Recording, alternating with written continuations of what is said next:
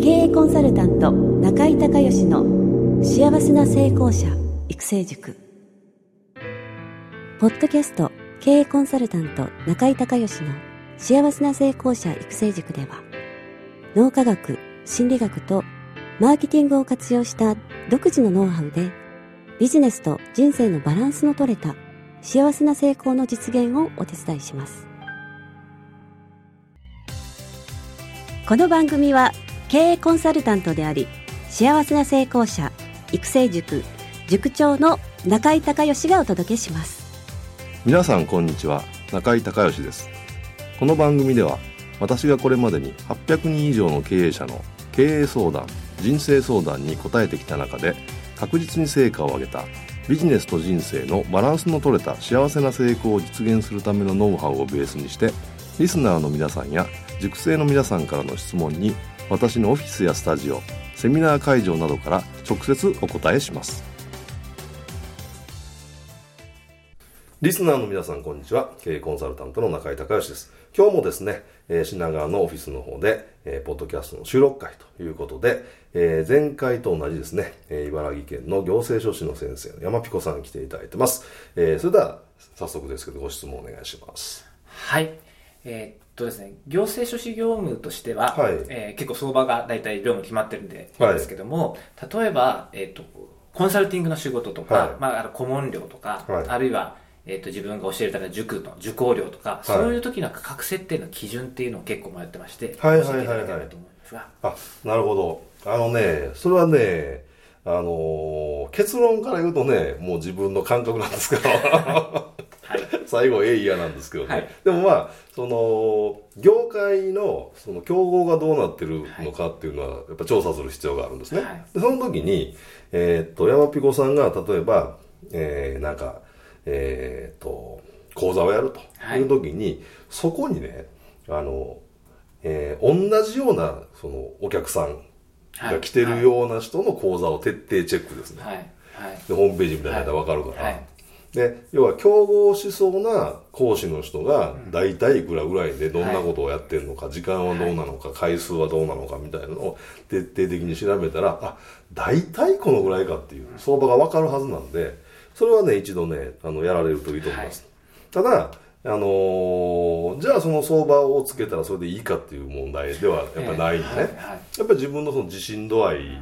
もあるし、それから、えー、こう、なんていうんですかね、値段が高い、安いっていうのは、えー、価値が高いか安いかっていうのが大事で、中軸でもお話してると思いますけど、例えば、えー、1万円のセミナーでも、えー、8000円の価値しか参加者が感じられなかったら、これって高いですよね。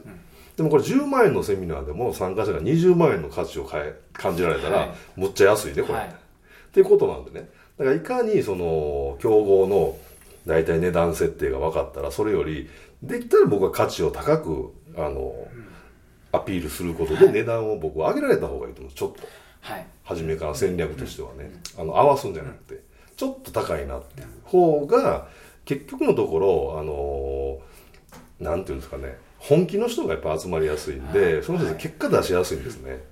なので僕はその相場調べてって例えば、えー、6ヶ月のなんかセミナーがあってそれが30万ぐらいが相場だったら多分35万とか始め。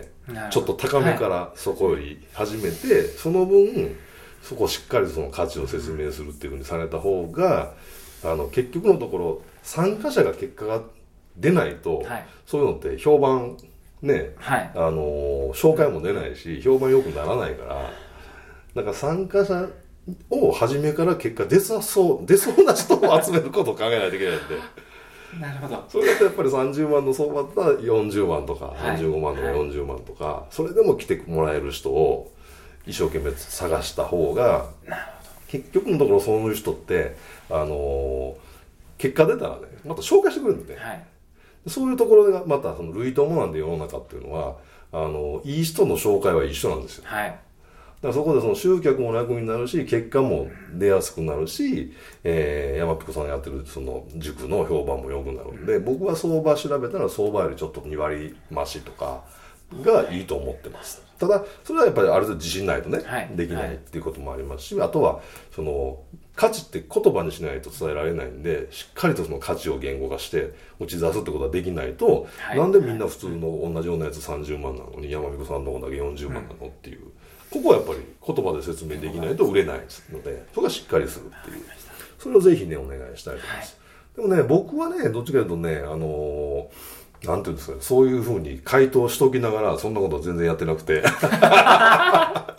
いや僕はどういうふうにやって決めてるかというとねあの自分のセミナーの価値をあの一番分かるのは自分じゃないですか、はい、で僕が、えー、自分が自腹でこの行ってあこのセミナー値打ちやったなっていうのはいくらまで出せるかなみたいな、もう自問自答してるんですよ。例えば自分で100万円の価値を感じてると、はい、例えばその6ヶ月行ってね、はい、で6回、えー、6ヶ月通って100万円でこれ十分安いなって思ってても、でもそれは6ヶ月後にしか来る人には分からないから、はい、僕は初めから知ってるけどね、はい、当然のことで。で、えー、6ヶ月後に100万円の価値が分かるっていう、あのー、ことなんで、特にその、初めね、あのー、なんていうんですかね、これ後払いじゃないと前金でもらわないといけないじゃないですか。でその時に、その、なかなか6ヶ月後の価値で伝えにくいんで、はい、で僕はもうざっくりね、一番初めは、大体そうですね僕が感じる価値の3分の1とか、そのぐらいで一回やってみてそれでテストしてでいろんなモニタリングをしながらテストをして、えーまあ、直せるとこを直して、で2回目の時に、えー、大体半分ぐらい100万円僕が感じの価値感じたら50万円にしてリリースするみたいな。そういうふうにね、あの、やってるんですけどね、これ好みなんで。これやろう、やるのは勇気いるから、まずはさっき言った、初めの方のでやられた、はい、まず間違いないと思います。はい。えー、あ、もう一つ質問ありまして、はい、ですか？えー、っとですね、例えば6か月間に月1回6回の塾とかですね、はい。はい、あるいは3か月で月2回6回ぐらいとかっていうのって結構ありがちなパターンだと思うんですけど、まあ、それぞれ少し詰めた2週間に1回と月1回のパターンで、まあ、それぞれどういう向き不向きがあるというかその趣旨に手をしたいなと思いまして。あのねあの同じテーマで一貫なんかこうえー、こうなんていうんですかね。同じテーマで6回だったら、はい、あの3か月の方が多分ね集中して、はい、意識がやっぱりもうね、2週間に1回あるわけでしょ、はい2週間に1回ってもう終わったと思ったらなんか、もう次みたいな、はいはい、で宿題が出たらもう間も、そのそのこと考えないといけないじゃないですか、はい、だから3か月間集中するんで、あのー、割と結果は出やすいんですよ。3か月の方が、ところがそのテーマが多岐にわたったり、うん、あとはあの中井塾でやってるみたいにその習慣ね、あのーそうそれをそれを習慣まで落とし込むっていうところまでセミナーに入れ込もうと思うと基本的に習慣っていうのはもうあの3か月かかっちゃうんで、その3ヶ月で要はやっちゃうと、えー、やり方は分かったけど一回できたかもしれないけどそれが習慣化できないまま終わる可能性がかなり高いんですよね。はい、で中井塾はあの予習学習復習であの事前に CD をまず聞いてきてもらってでで当日僕がレクチャーしてあとワークやってもらうっていうのを繰り返していくじゃないですか。でそうすると間も空くんだけどその習慣化が身についていくんで結局半年経った時に身についてるその度合いっていうのが3ヶ月でギュッと凝縮するよりはねあの高いんですよこれ。結局残ってるものが。だから短期集中であの何回このテーマだったら、あの多分3ヶ月で6回とか、もう逆に1週間に1回でも。あ、はい、あのそこにも意識集中させて、あのやった方が結果出やすいと思うんですけどいろんなことを身につけるとか体系的に学ぶとかもしくは習慣化するっていうとやっぱり6ヶ月は欲しいですね。はい、だからなんかコンテンツと考え方によって、うん、あのどっちが言い悪いじゃないですか、はい、向き不向きっていうことなんでそういうふうに考えていただいたらいいかなと思います。ありがとうございました。はいありがとうございました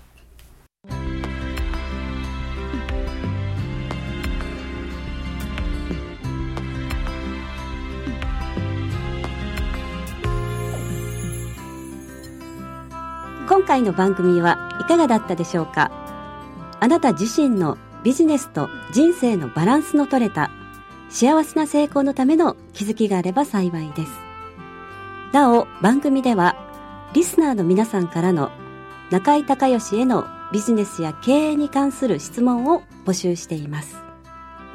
質問はホームページの受付フォームからお願いいたします。また、全国各地から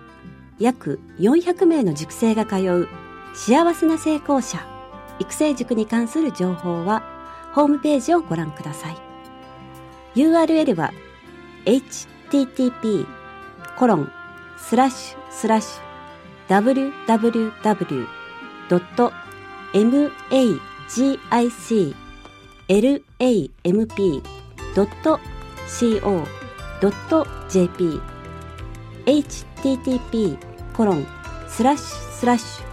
www.magiclamp.co.jp または中井隆義で検索してください。ではまたお耳にかかりましょう。